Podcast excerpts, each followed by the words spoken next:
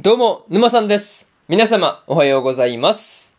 今回ですね、月が導く異世界道中の第7話の感想ですね。こちら、語っていきますんで、気軽に聞いていってください。というわけで、早速ですね、感想の方、入っていこうと思うわけですが、まずは、一つ目ですね、持病を治すというところで、誠がですね、ハザルの作った飛躍で、パトリックの妻と娘二人の持病を治したことで、まあこう無事に、まあ今回の話については一段、一段落っていう感じがあったんですが、まあこう、まあ、三人ともね、こう毛が抜け落ちていたわけなんですが、まあその抜け落ちてしまった毛がですね、まあもう一度生えてくるのかっていうところはですね、気になるところではありますね。うん。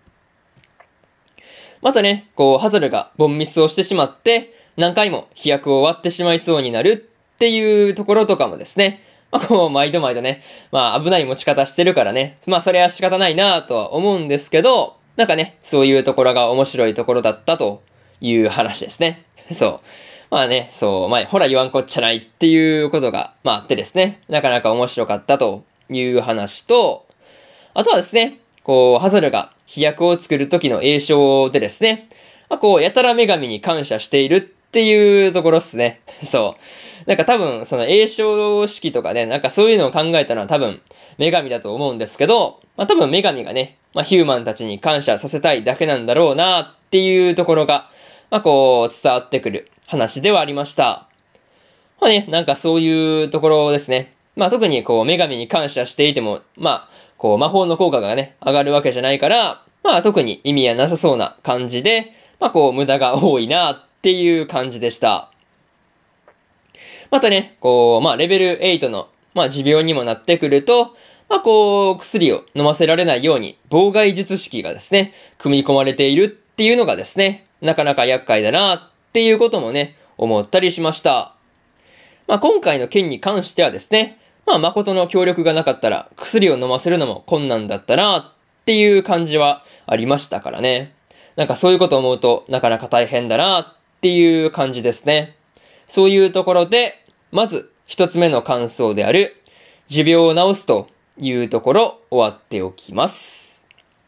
でですね、次二つ目の感想に入っていくわけなんですが、襲撃されたというところで、誠がですね、レンブラント邸の外で、巴とミオの二人と合流したタイミングでですね、まあ、ライムたちが襲いかかってきていたわけなんですが、まあ、こう、巴一人でね、十分に片付く相手で、まあ、拍子抜けしたなっていうところではありましたね。またね、こう、ミオが手出ししないっていう条件のもとで、ライムからお金をもらう約束をしていたわけなんですが、まあ、ライムとの話がついたタイミングで、ライムの有金全部をもらっていくミオですね。なかなか、まあ、えぐいなっていうことをね、思ったりはしました。そう。まあね、こう、有金の中からちょっとだけこう分けようと思ったら、もう全額ひっくり返されて、袋だけ返されるわけですからね。なんかそういうところは、ちょっとミオえぐいなっていう風にはね、思ったりはしました。まあね、そんなライムにも事情があったわけなんですが、まあこう、絶対に呪いをかけた、あの、まあ老人ですね。あの老人にうまく使われただけなんだろうなっていう感じがすごかったですね。そう。まああとはね、こう、襲撃者を片付ける前にですね、わざわざ誠にですね、懲らしめてやりなさいっていう風に言わせるところですね。なんかそういうところが、まあ実にね、巴らしいなっていう風に感じたところではありました。そう。なかなかね、やっぱりそういうところで時代劇絡みというかね、なんかそういうことをしてくるのが本当に巴らしいですよね。まあそういうところで、二つ目の感想である、襲撃されたというところ終わっておきます。でですね、えー、三つ目の感想に入っていこうと思うわけなんですが、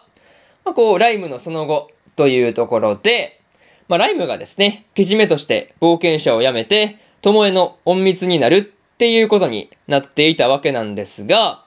まあ、ライムがね、今後も登場するみたいで、まあ、楽しみだなっていうところではありました。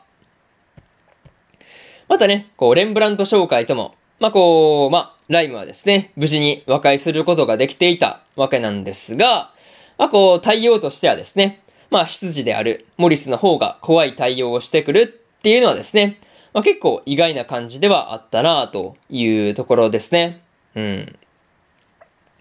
でもまあね、こう、パトリックが冒険者の活動に、まあこう、まあライムのね、冒険者としての活動に制限をつけるっていう風に言った後にですね、まあこう、まあライム自身がですね、自分から冒険者を辞めるっていう風に言い出したことが、まあこう何より穏便に済んだ、まあ一番の要因だったりするのかなっていうところですね。なんかもうそんな感じがするなっていう風には、個人的にはね、まああくまで個人的には思ったりはしているというところですね。まああとはね、こう、まあライムが今回の持病の件に関与したのには、まあこう個人のことが関わっていたわけなんですが、まあもっとね、こう個人とライムの話がね、出てくるといいなっていうふうには思ったりはしました。まあね、なんかそういうところもね、まあ知りたいなっていうふうに感じたわけなんですが、まあとりあえずね、こう、まあ、友えの隠密になった、まあライムがですね、どう動いていくのかなっていうところがですね、まあ一番楽しみなところではあるという話で、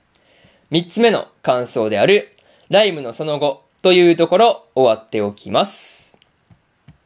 で、最後にというパートに入っていくんですが、まあ、今回で無事にね、レンブラント紹介の持病に関しての事件はですね、まあ、一段落した感じではあったんですが、まあ、こう、パトリックとモリスの二人にはですね、何かしら裏がありそうな感じがしたので、まあ、今後はですね、まあ、二人にはですね、警戒していく必要があるなっていうことを感じたりしました。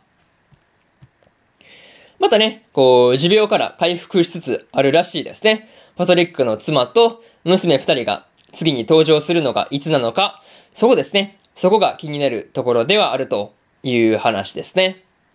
あ、とはですね、巴の隠密になったライムの活躍も楽しみなところという感じで、とりあえずね、次回の話がどうなるのかですね、今から楽しみにしていようと思っているというところで、今回の月が導く異世界道中の第7話の感想ですね。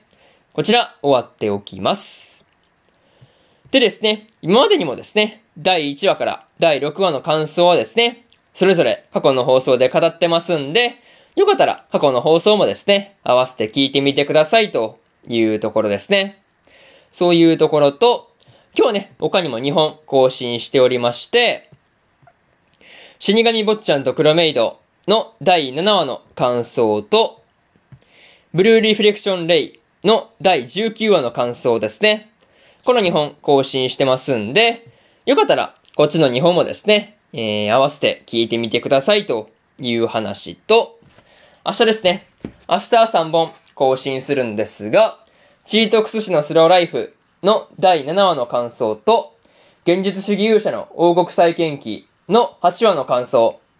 そしてですね、過激少女の8話の感想ですね。この3本、1、2、3と更新しますんで、よかったら明日もですね、ラジオの方聞きに来てください。というわけで、本日2本目のラジオの方終わっておくわけなんですが、まあね、えー、そうですね。また次回のラジオでお会いしましょう。それでは、えー、終わっておきます。以上、沼さんでした。それでは、次回の放送でお会いしましょう。それじゃあまたね。バイバイ。